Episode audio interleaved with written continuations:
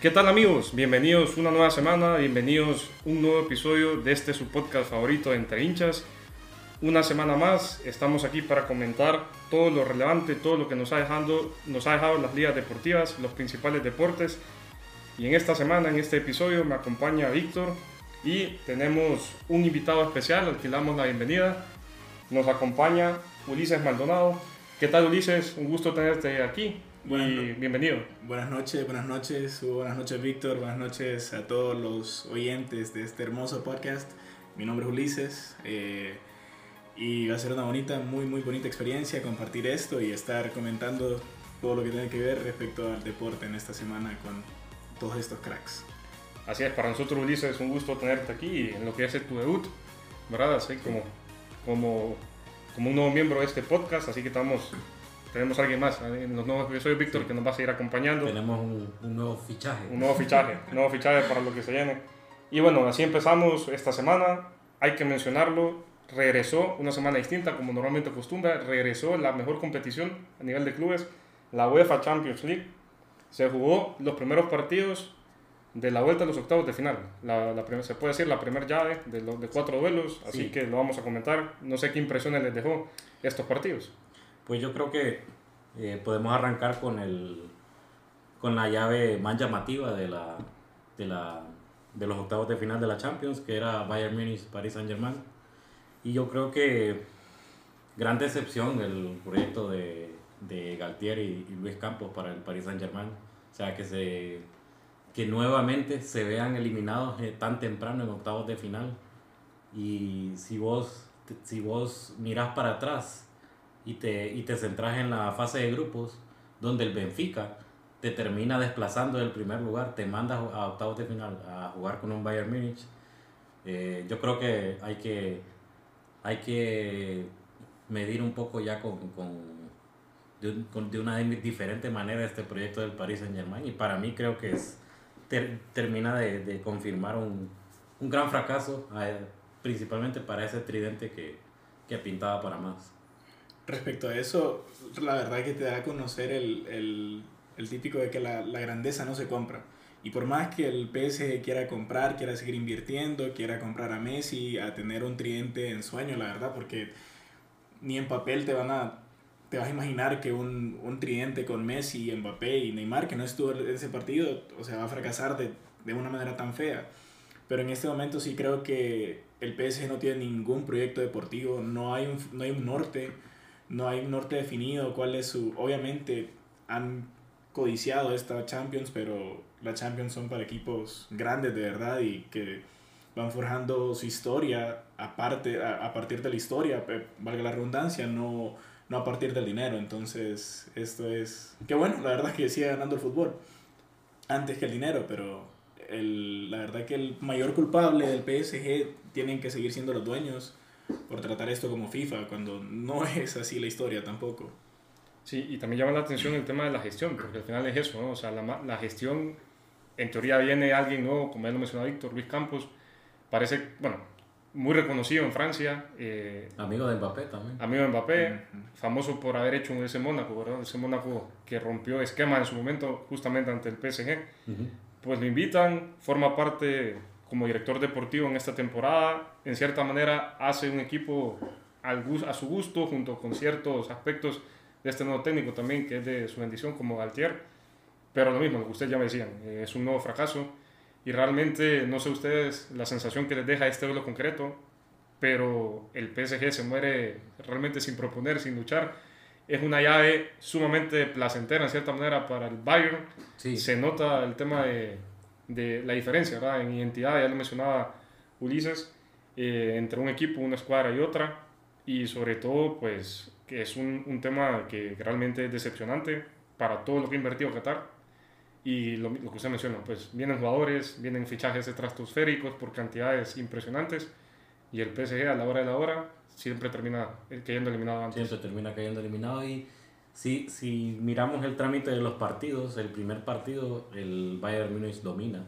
El PSG es incapaz hasta que entre Mbappé de crear ocasiones de peligro, pero no, no, les, no le fue suficiente. Y ya en el partido de vuelta se pensaba, porque Mbappé iba a el partido de titular, que iba a ser un partido diferente, pero realmente que solo los primeros minutos se vio como, como un, un Paris Saint Germain un poco más dominante, pero, pero el resto, el, el, principalmente en la media cancha, creo que partidazo de, de Kimmich, de Goretzka eh, y, y, de este, este lateral que le ha quitado la titularidad a Cancelo, de, de eh, no recuerdo el nombre. Stanic.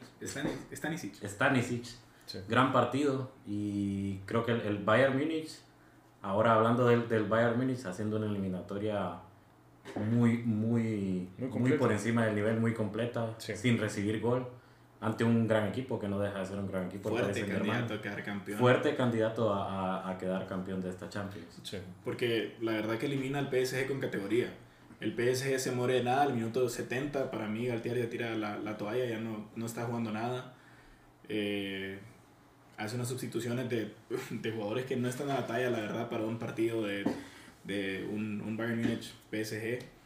Entonces, siento que no, no dio ese nivel que tenía que dar. Y no fue el partido que en verdad todos esperábamos, porque era el partido de la jornada con el Liverpool Real Madrid también. Sí. Entonces quedó de ver mucho y la verdad que el Bayern Munich sí hizo sus méritos para que estén hablando, anuló completamente al, al PSG y que estén hablando como un candidato serio a quedar campeón, como siempre lo ha sido. Correcto, sí. Y realmente pues se, se confirma esto una vez más, el PSG vuelve a decepcionar. Y en concreto creo que coincidimos aquí, las grandes decepciones puntuales del PSG, Mbappé y Messi. Yo no sé ustedes, pero una de las cosas que bueno, no lo habíamos comentado fuera del micrófono, pero que, que yo en lo personal noté, que vi muy mermado físicamente a Messi y a Mbappé. O sea, me parece que que en cierta manera la superioridad del, del Bayern, y esto para ir terminando y pasando las siguientes, hasta las siguientes llaves de, que tenemos pendientes de comentar, pero la parte ofensiva, Mbappé y Messi al menos, nunca presionaron y eso en parte incide en la superioridad en el campo del rival del Bayern, el PSG. Yo miré muy mermado a Messi, sobre todo eh, apagado totalmente de juego y también en el esfuerzo físico, lo que te supone ser un delantero, apoyar a tu defensa y demás. En lo personal no lo miré. Sí, y siento, por ahí viene el fracaso. Siento que por ahí, cuando cada vez que, que Messi recibía la pelota, cuestión de segundos que se la quitaran, o sea, le caían, le caían dos jugadores, a, a veces solo con uno que le, que le hicieran la, la marca, sea Goretzka, sea este, Kimmich. Este, creo que estaba muy por encima físicamente de, de Messi y ahí es donde Mbappé como delantero le hizo falta ir, a, ir a jalar balones a, a la media cancha. Creo que Mbappé ahí... Eh, pues demuestra que, que, está en una posición muy, muy cómoda en el equipo, o sea, donde eh, sin entrar mucho a detalle se nota que, que, que, es como el equipo el equipo de él, o sea, él, es el que, él es el que manda en este vestuario. Entonces él no, él no va a bajar, él no va a bajar a defender, él no va a bajar a, a recoger balones, sino que él, lo, él los va a esperar. Pero como a Messi se los quitaban, entonces no le llegaba ninguna pelota.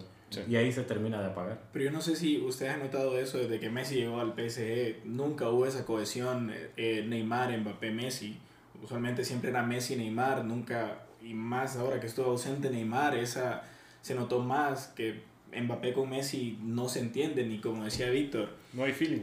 Exacto. Entonces mirabas a Messi recuperar el balón, pero tenía tres marcas. Hasta tres marcas seguidas, no podían hacer nada, no hubo ideas. Y siendo objetivos también, Messi después del Mundial ha tenido un declive pues grande. Este ha sido un año raro también a cuestión de Mundial y que se han saturado las fechas. Pero va de la mano creo todo eso. No es excusa porque el PSG con el nombre que tenía no, no debió haber hecho lo que hizo, pero hoy ya está definido eso. Sí, ya está fuera y solo le queda la liga. Hay que recordar también que ya quedó eliminado en la Copa de Francia Así que para el PSG es una temporada también nefasta. Nefasta. Eh, realmente, y bueno, le queda la League One, que es, estamos ligados a ganarla, pues, para más o menos maquillar un poco lo que vendría a ser esta temporada de fútbol. También hay que pasar al otro partido que creo que, que en nombre llamaba la atención y el partido de vuelta también no decepcionó, como fue el Chelsea contra el Dortmund. Un gran partido, sobre todo el Chelsea que ha sido, no sé, pero lo mismo, una temporada rara para el Chelsea eh, rara en la Premier, está a mitad de tabla.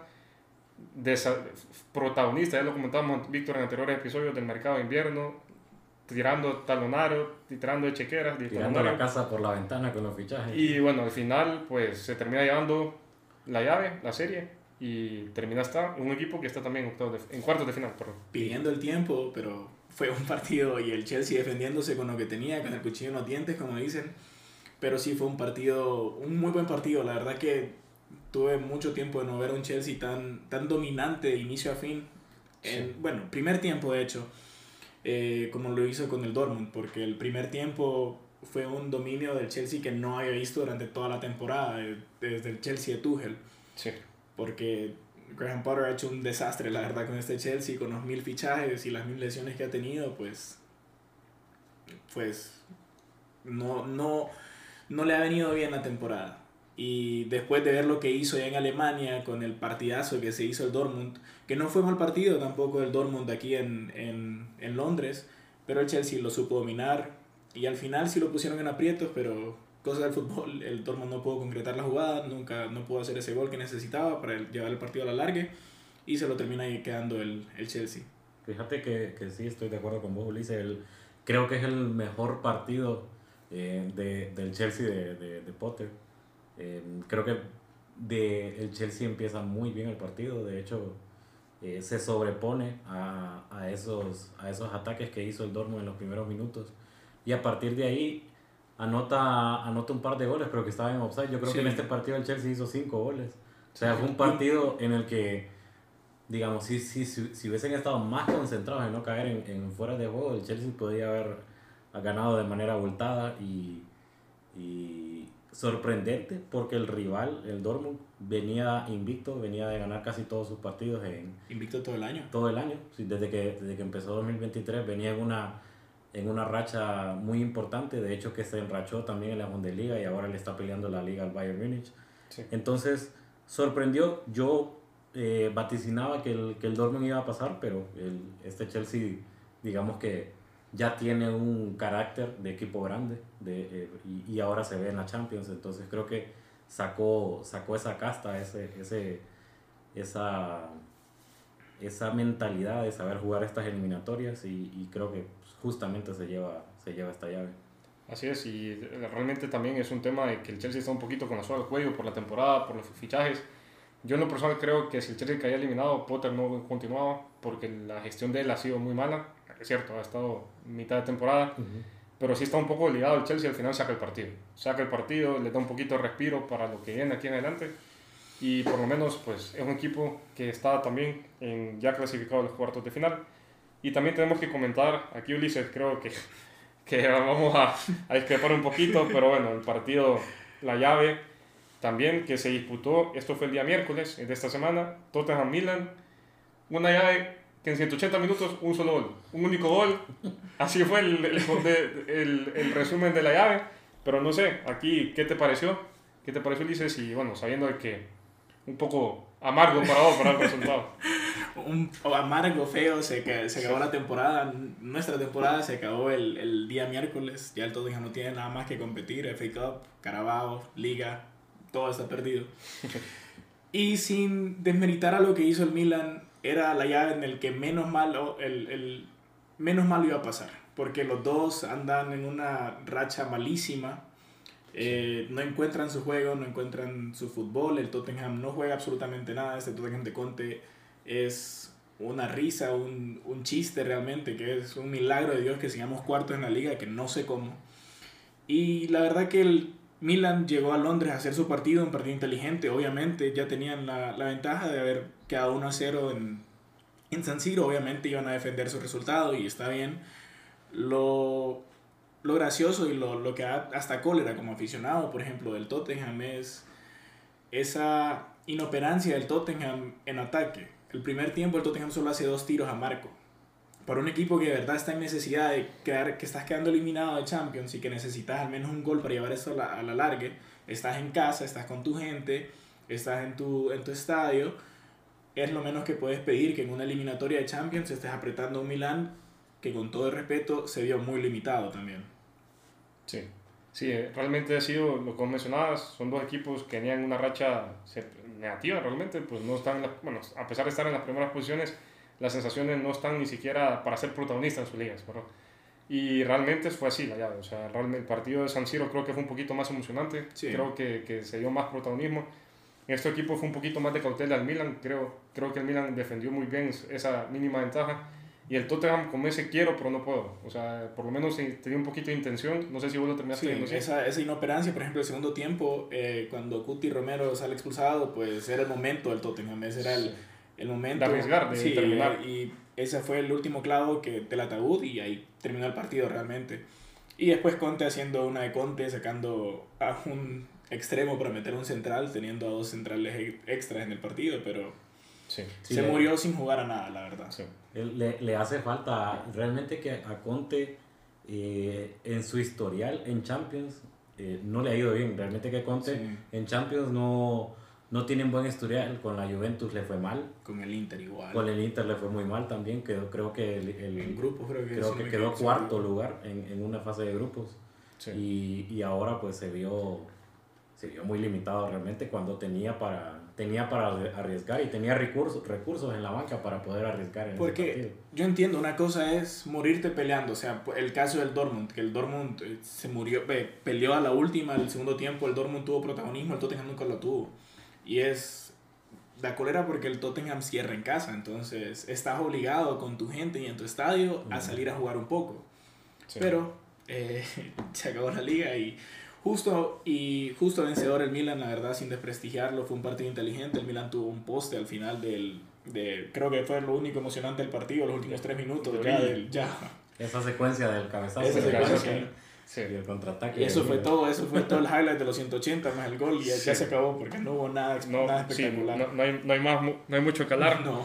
Donde, donde sí hubo bastantes goles fue en la, en la llave, digamos que menos atractiva, digamos, para los hinchas, pero interesante también porque eran dos equipos que se cuelan en los octavos de final cuando, cuando quizás nadie, nadie apostaba por ellos. Hablo del Benfica y del Club Brujas.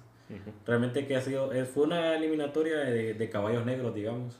Pero sorprende también el resultado abultado de, de, del global, principalmente en, el, en, el, en el partido de vuelta. Este, un partido que bueno, una eliminatoria que el Benfica resuelve fácilmente. Parecía que el Benfica al perder a, a Enzo Fernández eh, se, podía, se podía caer, pero resuelve esta eliminatoria fácil. Y ahí ves, ahí ves eh, el premio de quedar primer lugar en fase de grupos. Te toca un Brujas que quizás en fase de grupo fue muy competitivo, pero ya para esta instancia pues ya no, tiene, no tienes experiencia para, para jugar eliminatorias de, de octavos de final. Y pues el Benfica se cuela en, en los cuartos de final. Sí, y ojo, ¿verdad? porque puede complicarle las cosas a cualquiera de los, los que pueden ser como candidatos a la Champions. Creo que este Benfica tiene armas para complicarles y hacerlos sufrir. ¿no? Tiene, un, tiene un gran, gran delantero. Ahora creo que me parece que va a ser la próxima venta estratosférica que Gonzalo Ramos. Y un muy buen proyecto, la verdad, Benfica. Es el segundo, el segundo año consecutivo en Champions que sigue compitiendo.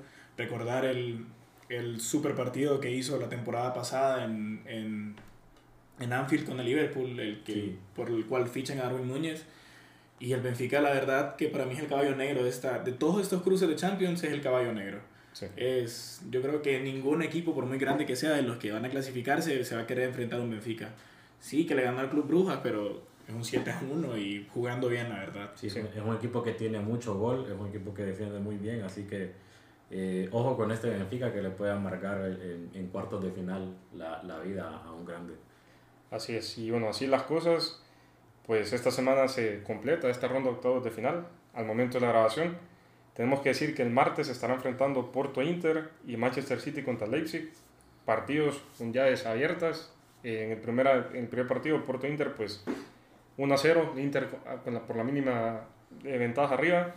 Leipzig y Manchester City, pues la llave está 1-1. Está abierta. Y el, el, hablamos en los podcasts anteriores que, que, el Manchester City, digamos que no termina de convencer.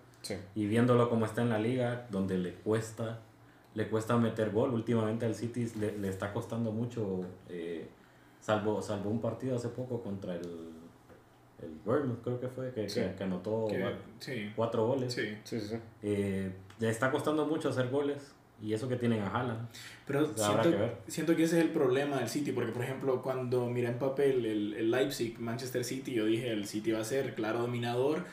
Y el partido realmente fue un partido del primer tiempo, dominio del City, y el segundo tiempo el Leipzig hizo todos los méritos hasta para ganarlo. Entonces fue un partidazo realmente el segundo tiempo del Leipzig y como dice Víctor, el, el City queda mucho a ver, pero creo que es ese acople del equipo Haaland. Porque Haaland es un delantero que necesitas alimentarlo y eso... Porque, por ejemplo, el City nunca ha jugado con un delantero neto, neto, desde el Cunagüero. Porque Gabriel Jesús era un, era un delantero, pues, un poquito más... Como extremo, como, como sí, entonces un falso 9 casi, que no era un delantero neto, neto.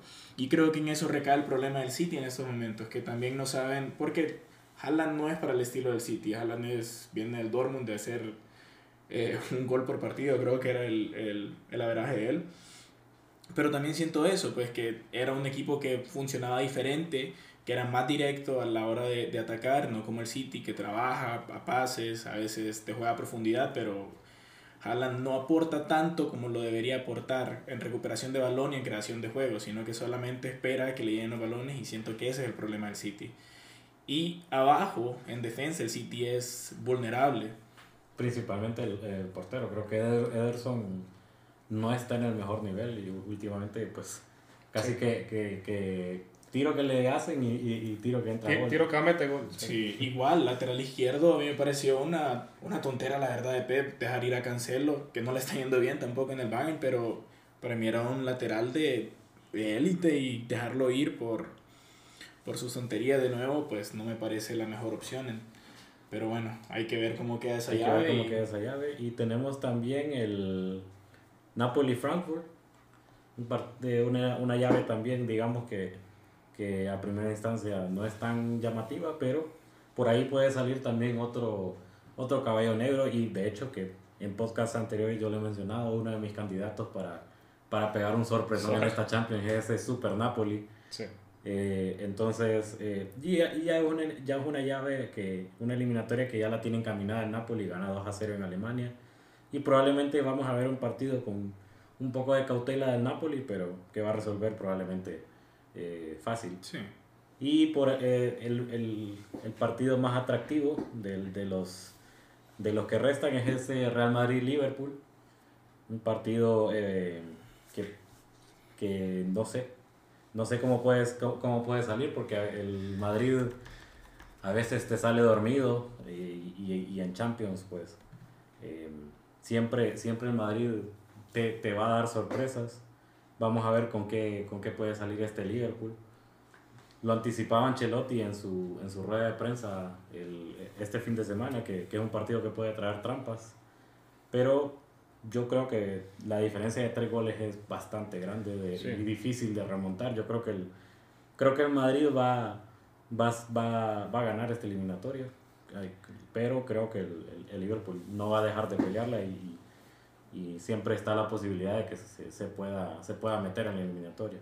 Aquí, aquí tal vez lo curioso es que en cierta manera en la ida, pues ya Klopp sentenció desde la ida, la llave, dijo que no hay nada que hacer y que la gestión del partido era ganar en el Bernabéu, o sea, era ganar, no, no es que iban a pasar.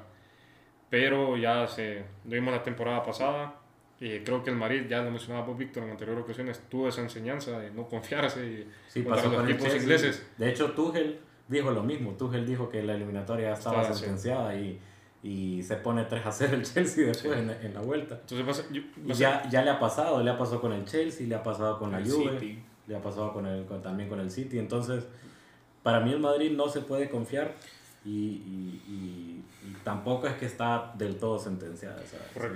Y también en cierto punto sí, pero también miraría la inconsistencia del Liverpool esta temporada. Así como le metió 7 a, 7 a 0 al, al, Manchester United, pues te viene el burnout y te gana 1 a 0 sin, sin gracia, sin jugar a nada. Siento que si el Liverpool sale como salió los primeros 20 minutos, a provocar errores, a presionar arriba, a proponer juego puede poner en aprietos al Madrid, pero yo veo muy muy complicado que el Liverpool le meta tres goles en instancias de Champions a un Madrid, que simplemente el hecho de ser el Madrid, el Santiago Bernabéu juega solo en, en instancias de Champions y más con un equipo tan histórico y tan grande como el Liverpool, pues eso hace que el aficionado se crezca más y ese estadio pues habla por sí solo y veo casi imposible que le puedas hacer tres goles al Liverpool, ve, perdón, le, le puedes hacer tres goles al Madrid sin que ellos te un gol a dos. Sí, porque el, el Liverpool se, se, se, va a tener que abrir y justamente por la banda donde está Alexander Arnold, que no está teniendo su mejor temporada a nivel defensivo, eh, está Vinicius Junior, que Vini Junior es, es, digamos, si no es la única, es, la, es prácticamente la, la, la única eh, arma eh, letal de ataque del, del, Madrid. Y creo que por ahí se puede, se puede encontrar un par de goles del Madrid que pueden terminar de acabar esta eliminatoria. Correcto, entonces ese sería el escenario de lo que nos espera esta, esta llave de, de octavos de final. Y bueno, a la espera, porque también esta semana, esa va a ser la novedad, vamos a conocer ya los cruces de los cuartos con todos los clasificados, tanto de la UEFA Champions League como de la Europa League, que ya en su momento pues lo conversaremos más adelante. Hay que seguir y lo siguiente, siempre en el plano futbolístico, siempre en el ámbito internacional, hay que hablar de la partidos de nuestra región, ¿verdad? O sea, las diferencias, hay que hablar de la CONCACAF, de, la, CONCACAF Champions. Champions League. Nuestra Champions. Y concretamente, pues, de la actividad de los equipos hondureños. Eh, pues en esta mitad de semanas disputaron las llaves. Olimpia se enfrentó al Atlas, Motagua enfrentó al Pachuca y Real España al Vancouver Whitecaps, ¿verdad? Sí. Y bueno, con distintos resultados, realmente creo que aquí, bueno, vamos a dar la palabra a Víctor por, para que exprese el olimpismo, porque realmente lo que hace el Olimpia es algo impresionante, la verdad, eh, algo, una gesta si se puede hablar, porque lo hace con, no tanto por el resultado, son dos cosas, por el resultado y por las formas, fíjate, porque fue muy superior. Fíjate que yo participo de vez en cuando eh, en Twitter en un space de, del Olimpia, donde inmensa cantidad de aficionados, te estoy hablando de, de, de 200 hasta 500 personas se conectan en ese space a expresar cómo se sienten eh, sobre el Olimpia y todos anticipábamos que, que el Olimpia era capaz de ganarle al Atlas, que el Olimpia tenía equipo y tiene, tiene la casta, tiene el carácter y está y tiene la, la digamos el, la mejor arma para estas eliminatorias que es tener un técnico que te ponga en, en contexto de este tipo de partidos, que es Pedro Troglio. Entonces todos confiábamos que el Olimpia podía ganar. Ahora no nos imaginamos que iba, que iba a ser un resultado tan, tan grande, tan importante como un, 4 a 1, un partido que el Olimpia eh, creo que con, con mucho carácter eh, empieza ganando, se lo empatan, un penal, creo que, creo que eh, sí. era penal, la verdad. le, le, decía en el chat que, que no me parecía, pero realmente creo que sí, sí, era un penal claro.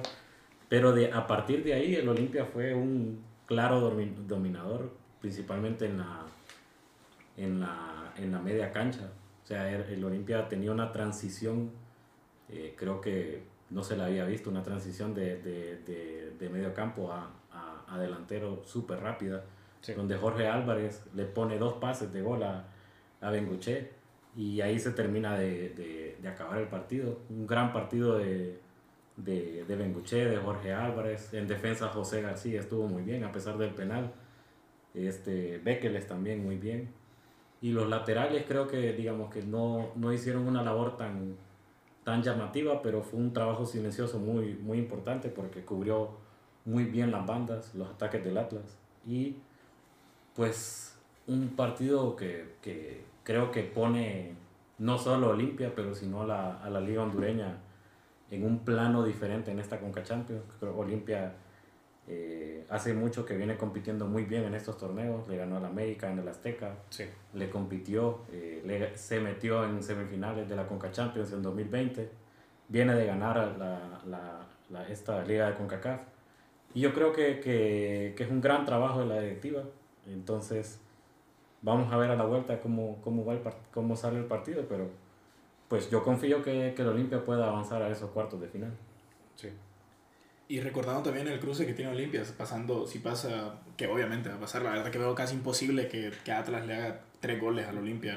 Nunca se sabe, en México puede pasar de todo. En Jalisco, pero lo veo casi imposible, la verdad. Y más si el Olimpia se propone jugar como, como, como jugó el partido el jueves, el miércoles, perdón, es casi seguro que el Olimpia pues estaría esperando rival, ya sea la Alianza o el Philadelphia, el Philadelphia Union, que cualquiera de los dos, que quedó 0 a 0 el primer partido. Pero el Olimpia ganó con autoridad, realmente fue una pesó el estadio, llenaron el Olímpico, pesó, pesó el, el, estadio, la humedad de San Pedro, pero Olimpia jugó como, como un equipo grande realmente y hizo un golpe en la mesa con Casta y cuatro, cuatro, que te comas cuatro goles y que le metas cuatro goles a un mexicano, pues y a un bicampeón mexicano es, es un mérito muy grande, la verdad que hay que reconocerle al Olimpia con mucho dolor, pero se le reconoce, se le reconoce al Olimpia eso. Sí, realmente es algo que se le envía, ¿no? O sea, como figura siempre Olimpia internacionalmente y en representación de Honduras. Y, pero sí, realmente felicidades a los olimpistas, a los hinchas que seguidores del Albo, porque realmente pues dieron un partido de esos de época.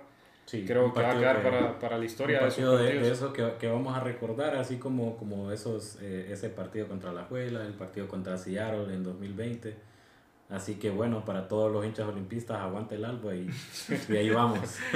Sí, y bueno. teníamos también el, el, el partido de, eh, de, Motagua contra Pachuca, ¿cómo, ¿cómo lo vieron ustedes? Los Ulises, ¿ahí qué te pareció? Mira, que te voy a ser honesto, yo no esperaba, como aficionado yo no esperaba el partido que Motagua hizo, yo estuve muy sorprendido. Más lo que venía presentando Nimrod, la verdad, y para mí la semana pasada el 3 a 0 a Real España fue un espejismo y dije, bueno, Tal vez me puede ilusionar un poco con Pachuca. Después vi el resultado de Pachuca 3 a 0 América y es... Hay niveles. el España se comió 5 a 0 al, con el Vancouver sin desmeritarlo. Siento que no, no, no fue 5 goles peor, pero lo que pasó. Y realmente el Motagua pues jugó el partido que tenía que jugar. Jugó el partido que tenía que jugar y fue un partido la verdad muy muy bueno que en realidad el Motagua dejó ir chances claras de gol. Eh, pero un partido que queda eliminatoria abierta, recordando que siempre que regresamos al, a Hidalgo y existe el gol de visitante, no sabemos un gol que podamos hacer, un partido, un empate a goles, pues nos clasifica a la siguiente ronda y si jugamos con la misma intensidad que se jugó el partido pasado, pues podemos hacer algo y podemos competir, ya que tanto se le ha criticado a Motagua, que ha sido un fiasco internacionalmente, que realmente sí ha pasado y que hasta a veces se le llega a envidiar hasta ciertos puntos esos partidos grandes que tiene Olimpia, que por qué Motagua no lo puede hacer si compite de tú a tú aquí en liga. Entonces, por primera vez puedo decir que estoy feliz con una actuación de Motagua con un equipo mexicano porque de verdad jugó, intentó jugar, nunca tuvo miedo, nunca, nunca se creyó esa, esa idea de equipo chico, equipo hondureño ante un mexicano y me gustó, realmente me gustó. Sí, yo, eh, pues en general, más allá de lo que ya mencionó Ulises, yo creo que yo me quedo con eso concretamente, la imagen que deja Motagua, sin tampoco hacer un partido, o sea, grandioso como en Olimpia, ¿verdad? Porque el partido queda 0-0, pero le plantó cara. Y lo que yo reconozco y lo que destaco en cierta manera es en ambos escenarios, en ambos partidos, pero concretamente en este Motagua, que jugó con gran parte del cuadro titular, que ya lo comentó Ulises, bien, venía a meterle 3 al América en el Azteca. Entonces, la sensación inicial a cómo sucede el partido creo que es un gran sabor de boca el que le queda al motahuense y yo también creo y comparto eso. Por cuestiones de la vida, por circunstancias, creo un gol, un golito allá en Hidalgo. Por, por milagro que Sí, como sea, como sea, pero aquí, contrario a la Champions, aquí sí el gol de visita. Sí. Eh, todavía persiste ese criterio de desempate en la llave y yo también creo que por milagro, por ayuda divina, como sea, con un golito Motagua puede dar la sorpresa. Porque ya lo hizo y me, si, si, no mal recuerdo el partido de Tijuana 2 a 1 que perdemos en Tijuana fue un partido que Motagua también propuso y por errores en defensa, por nerviosismo, pues concedemos dos goles. Pero igual Motagua después de ese gol, si no me equivoco, un gol del Colocho que intentó, pues también se puede, se puede volver a hacer en Hidalgo, entonces decido creer. Sí, correcto. decido creer. Yo, yo, yo, yo le anticipaba, les anticipaba en el, en el chat que tenemos. Eh, que, que Motagua tenía que salir a, a este partido a, a, ganar. Se burlaban de mí y eso que yo soy el olimpista. Pero yo creo que, que si el Motagua ve que el Olimpia es capaz de hacer esto, eh, también es capaz el Motagua. Yo creo que eh, habla muy bien también de la liga hondureña, digamos, salvo, salvo el resultado del, del Real España, una victoria y un empate ante equipos mexicanos muy fuertes. Yo creo que habla muy bien, que son campeones, habla muy bien de la Liga Hondureña. Yo personalmente he estado viendo bastante la Liga Hondureña eh, este, desde que empezó 2023. Creo que tiene un mejor nivel que, que, que otros años. Y, y bueno, eh, si, si, miramos el resto de, de, equipos del área, pues... El es resto, accesible, la verdad. Yo creo que eh, se puede hacer una buena participación. Sí, se pueden hacer cosas importantes a pesar de que soy olimpista, yo les comentaba antes de, de, de, de, grabar que, el, que yo espero que el Motagua pase porque quiero que, quiero que, el, que, el, que el área mira a la liga hondureña como la liga que, que, es. Y yo creo que va a venir bien por, por pensando también en la, en la, participación nefasta que hizo Honduras en la eliminatoria, va a limpiar la imagen y ojalá que podamos tener dos equipos en los, en los cuartos de final de la, de la Conca Champions. Hablamos de dos porque ganarle España lamentablemente. Sí, eso ya está imposible. Ya un 5 a 0 de vuelta, creo que por lo menos si el España hubiese metido un gol y lo hubiese dejado a 3, a diferencia de dos, podía ser el milagro aquí en, en San Pedro, pero así lo veo casi imposible. Pero va a ser imposible, sí, muy difícil meterle 6 goles a, a Vancouver sin que reciban sin que reciban gol. Eso es lo, eso es lo, lo, ah, complicado. y creo que esta jornada fue una jornada de sorpresa, la verdad, también, porque no sé si ustedes se dieron cuenta del equipo haitiano que le metió 3 a 0 a un, ah, al, al, a un equipo de la MLS, al Austin FC, en campo neutro, porque el partido fue en República Dominicana y le metió 3 goles todavía. Y hay, un, hay, un, hay una situación con este equipo haitiano. Que, no que, que, que, que espero que se pueda resolver porque me gustaría que ese equipo clasifique porque, eh, bueno, el, el, el problema de, de, de, que te toque un rival norteamericano es que los, los, jugadores tienen que, tener, tienen que contar con visa, pues. Tenemos el caso de, de Olimpia, que Jonathan Paz no, no puede viajar a, a, Estados Unidos. Y Brian Moya tampoco. Brian Moya tampoco. Entonces, el, la situación con el equipo de tiene es que casi la mitad del equipo no puede viajar. Creo que solo tiene 12 jugadores eh, disponibles para, para jugar. Por el partido. Ojalá se pueda resolver esta, esta situación y, y, que se pueda llegar a un acuerdo eh, político-deportivo. Y, y, bueno, la mejor de las suertes para este equipo. Y mantener aunque sea un 2 a 0. Sí. Por lo menos. Bueno, así entonces eh, dejamos en este episodio la, la, la, parte futbolera. Y Víctor Ulises, hay que hablar también un poquito de resto de ligas, brevemente. concretamente, pues la NBA, Víctor, eh, sigue estas últimas semanas, estas últimas temporadas previo al, al, cierre de la temporada regular, está la carrera rumbo a los playoffs. Y pues no sé, realmente cambios así trascendentales creo que no se han dado, ¿verdad? Pues fíjate que en el, en el este se mantienen, se mantienen los primeros, los cuatro, los cuatro primeros del este, que son Milwaukee Bucks, Boston, eh, Boston Celtics, Philadelphia 76ers eh, y, y, Cleveland Cavaliers se mantienen en los primeros cuatro lugares me parece que, que, por ahí ellos van a ser los que, los que van a luchar eh, la conferencia. Creo que son, son cuatro equipos muy fuertes que perfectamente eh, son candidatos al, al, título. Si vos te fijas, eh, el récord que tienen es, está por encima del segundo lugar en el, en el oeste, por ejemplo. Entonces te habla muy bien del, del nivel que tienen. Em, ahora hablando del este, lo hablábamos también, lo hablaba Guillermo el, el podcast anterior que en el este hay del, del, cuarto lugar al décimo lugar hay un, hay un pelotón, hay poca diferencia ahí. Si, si un equipo se, se, enracha con cinco partidos seguidos ganados, pues se puede, se puede meter a los playoffs hasta que terminemos la temporada regular. Sí. Entonces, ahora tenemos los Golden State Warriors, se, se meten en, en, puestos de playoffs, antes estaban en puestos de play-in. Play-in, correcto. Eh, los, los Lakers siguen un poco, un poco irregulares pero ya están, pero ya están dentro. Ya está, está, en este momento. Este, en, este momento están empatados. Tenemos un, un, un, caso interesante. Tenemos, a ver, un, un cuadro de empate entre Dallas Mavericks, eh, Utah Jazz y Los Ángeles. Ok, sí, Los Ángeles Lakers. Entonces ahí pues puedes ver que, que está bien apretada la pelea.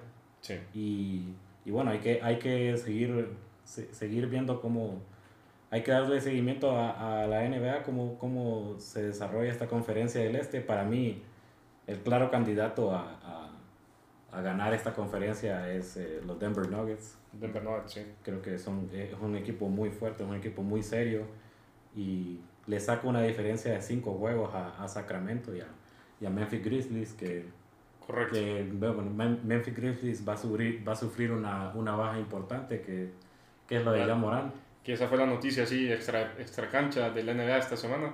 Todo ese escándalo de Jan Morant, la, que ha sido la gran figura de Memphis esta temporada y que bueno, tal vez ahí entre mal, una mala actitud y malas compañías, pues fue polémica por una escena con una pistola.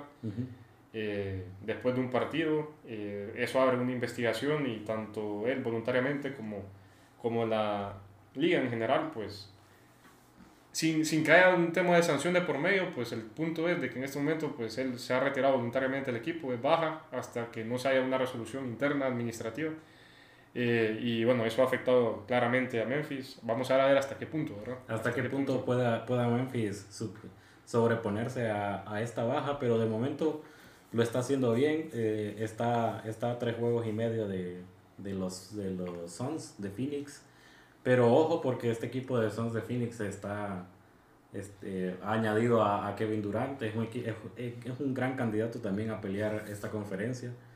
Entonces, eh, un Kevin Durant que también hay que decirlo, lamentablemente se lesiona a mitad de semana. Sí. En una etapa de calentamiento y va a estar dos, tres semanas fuera. sí, va a estar fuera. entonces, bueno, el recién fichaje de, que se da en el cierre de mercado, en el cierre de traspasos de la NBA, pues lamentablemente queda fuera en una etapa de calentamiento, pero bueno, los 11 es un equipo muy completo, eh, realmente tienen para suplirlo. Y yo no sé, Víctor, hasta qué punto, ya lo mencionaban Canales y Guillermo en las semanas anteriores, pero la gran sorpresa, los Kings, ¿verdad? Los Kings que están ahorita en segunda posición y que han ido escalando, calladitos, pero ahí están para hacer cosas importantes y complicar en la etapa de playoffs en esta conferencia. La verdad que sí, ha sido una, una gran temporada de, de, los Kings de Sacramento y, y me parece que, que, es un equipo que a mí personalmente me gusta ver, es un equipo que, que te compite. Y hay que, Es un equipo atractivo, hay que ver si tiene la mentalidad, porque es un equipo joven, es un equipo nuevo también, eh, estructurado. Hay que ver si le da la, la mentalidad para, poderse, para, para poder, por ejemplo, enfrentar a unos Golden State Warriors, por ejemplo. Correcto que, que es un equipo experimentado en, en, en, playoffs. Lo vimos el año pasado, que es, es un equipo que clasifica casi que de, de, octavo lugar y se, se, mete a las finales y, y vence a, a, los Boston Celtics, que eran los, los claros favoritos al título. Así, que eh, vamos a ver qué tal, cómo termina esta conferencia del oeste, interesante. Y la conferencia del este, pues a seguirle la pista a, a los cuatro primeros, que para mí van a ser los, para mí, de, de, estos cuatro primeros puede salir el, el campeón de la NBA. pero Nunca, hay que nunca hay que descartar los equipos del oeste. Y también recordar que los playoffs es prácticamente otra cosa, ¿verdad? Otro torneo. O sea, sí, es otro torneo, es otra cosa. Ahí se juegan más cosas y bueno, lo, que sí tenemos que decir es, si, los que puedan hinchas, pues sigan en la pista de la NBA, nosotros ya lo venimos comentando, viene la mejor etapa, la etapa donde realmente se viene la, la, la, trascendentales. Viene el cierre de la temporada regular. Correcto. Y bueno, a la espera de quién termina siendo los clasificados y sobre todo los grandes protagonistas de, esta, de este título en esta temporada También hay que hablar de un aspecto, pues ya para ir cerrando un poco el episodio y en las cortitas, como normalmente lo, lo llamamos, hablando un poquito del mundo de béisbol, ya el episodio anterior, pues hablábamos de todo todo lo, lo, que encierra ¿verdad? la pretemporada de la MLB, la Major League Baseball. Y siguiendo un poquito en este deporte, hay que hablar tal vez de algo que no es tan conocido por muchos, pero que es, es importante. Es importante como es el Clásico Mundial de Béisbol. El, realmente es, como su nombre indica, el Mundial de Béisbol y que se está disputando en este momento. Eh, inició estas semanas y bueno, que, que enfrenta a, las, a los mejores equipos en este deporte. Sí, eh, así es, Hugo. Eh, en este, eh, pues por ahora creo que para mí el, el, el equipo que, que, se pinta como gran candidato es, es Japón. Ha ganado sus cuatro partidos. Por ahí también ha tenido una buena participación Cuba, aunque pues un poco, un poco regular. Panamá también ha ganado, dos ha ganado dos partidos. En el, grupo, en el grupo A está ahí apretado y, y pues por ahí pues hay que ver eh, cómo se desarrolla el, grupo C, porque solo, solo, ha habido, solo han habido un par de partidos. Eh, ha ganado Estados Unidos, ha ganado Canadá, lo normal, lo que se espera. Perdió México y, y pues eh, hay que seguir, hay que seguir, seguirle la pista al Clásico Mundial de Béisbol que acaba de empezar, pero que estoy seguro que, que nos va a traer bastantes sorpresas, bastantes buenos partidos y, y bueno. Sí. Y bueno, ya como último punto, pues ya lo mencionábamos también en la semana pasada. El, pues, se dio inicio la temporada de la Fórmula 1. Esta semana no hay actividad. Eh, hay un mini parón entre equipos, entre escuderías. No sin eso, eso no implica que no haya noticias de la Fórmula 1. Hay mucha polémica entre Red Bull y Aston Martin esta semana, concretamente por el parecido de, después del podio ese legendario que hablábamos de Fernando Alonso en el Gran Premio de Bahrein. Pues en mitad de semana se dio entre dimes y diretes, entre bromas y, y no bromas las declaraciones de Red Bull polémicas en el cual hablaban del gran parecido del carro de Aston Martin con Red Bull. Eso ha levantado polémicas entre las escuderías y está un poquito, no sé, pero sirviendo así de cizaña entre los protagonistas. Esa, esa, escudería Aston Martin hay que recordar que antes que escudería Aston Martin era, era antes Racing Point, Racing Point ya se había, ya se había visto involucrado en polémicas en 2021 por su, porque su carro se parecía, se parecía mucho al de, al de Mercedes. Y Mercedes venía de ser campeón, Red Bull viene de ser campeón y el carro se parece. Entonces, bueno, eh, parece que es una constante. Obviamente los equipos que no son campeones van a, van a tratar de observar. Imitar al máximo. Imitar al máximo qué es lo que está haciendo bien eh, el campeón, que en este caso es Red Bull. Eh, entonces, bueno, hay que ver hasta qué punto es permisible que un equipo imite o copie partes del, de, la carrocería, del livery, de, del vehículo. Del vehículo. Entonces, eh, bueno, hay que ver qué, qué, qué, qué, pasa con esta polémica, en que, cuál es el desenlace. Sí. Pero se viene este próximo fin de semana el Gran Premio de Arabia Saudita. Sí. Y bueno, el gran candidato también sigue siendo Max Verstappen. Max Verstappen con Red Bull, sí. parece que, que, ahí sí, siempre la, la escudería, por lo menos, es la que se presume va a ocupar otra vez el primer y segundo lugar. Y bueno, tal vez ahí ya lo comentábamos, lo que puede llegar a hacer en estos equipos, ¿verdad? Ferrari, a ver cómo, cómo resuelve eh, la gestión y el desempeño del vehículo. Con tal, Martin. Con tal Leclerc pueda terminar la carrera. Al final es, lo que tiene que esperar. O, sea, si, si Ferrari logra que, que, Leclerc pueda terminar sus carreras, vamos a tener eh, un poco de, de, competencia entre Leclerc y, y Verstappen y digamos que le puede discutir un poco el título que que va a ser difícil, pero, pero creo que le puede dar un poco de entretenimiento a este, a este campeonato de 2023. Así es.